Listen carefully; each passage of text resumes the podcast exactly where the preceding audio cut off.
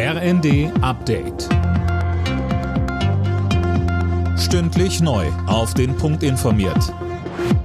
Ich bin Sönke Röhling. Guten Abend.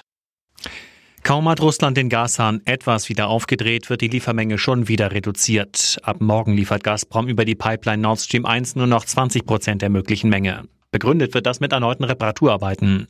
Dazu sagte Wirtschaftsminister Habeck im ersten. Die 40 Prozent Wiederaufnahme nach der Wartung von Nord Stream 1 waren nie eine Sicherheit. Insofern ist es jetzt keine Überraschung, wenngleich ärgerlich, dass Gazprom andere Gründe vorschiebt. Also, dass sie noch nicht mal den Mumm haben zu sagen, wir sind in einer wirtschaftskriegerischen Auseinandersetzung mit euch wir haben auch unsere Möglichkeiten, sondern immer solche, naja, Farce-Geschichten über diese Turbinen erzählt, was einfach nicht stimmt.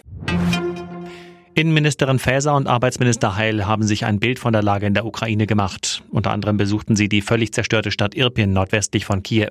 Dort sagte Heil. Es geht darum, administrativ zu helfen. Es geht darum, mit Sachmitteln zu helfen. Es geht um unmittelbare Hilfen und Zusammenarbeit. Und es geht auch langfristig um den schrittweise wirtschaftlichen und sozialen Wiederaufbau der Ukraine. Im Anschluss standen noch Gespräche mit der ukrainischen Vizeregierungschefin und Kiews Bürgermeister Vitali Klitschko an. Mitten in den Sommerferien geht das Bodenpersonal bei der Lufthansa in einen Streik. Reisende müssen sich am Mittwoch auf Flugausfälle und Verspätungen einstellen. Die Gewerkschaft Verdi hat zu einem 24-stündigen Warnstreik aufgerufen, um Druck in den Tarifverhandlungen zu machen. Der Streik wird die ohnehin schon angespannte Lage an den Flughäfen nochmal verschärfen, so André Kretschmar von Verdi Hamburg.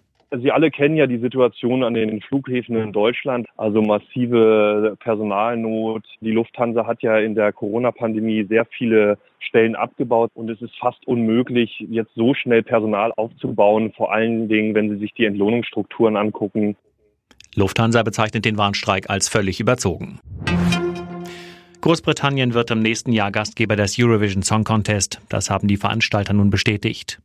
Die ukrainische Band Kalisch Orchestra hatte den Titel in diesem Jahr gewonnen. Und weil der Wettbewerb eigentlich immer im Gewinnerland steigt, wäre die Ukraine dran gewesen. Wegen des Krieges geht das aber nicht. Deshalb springt Großbritannien ein, das in diesem Jahr den zweiten Platz belegt hat. Alle Nachrichten auf rnd.de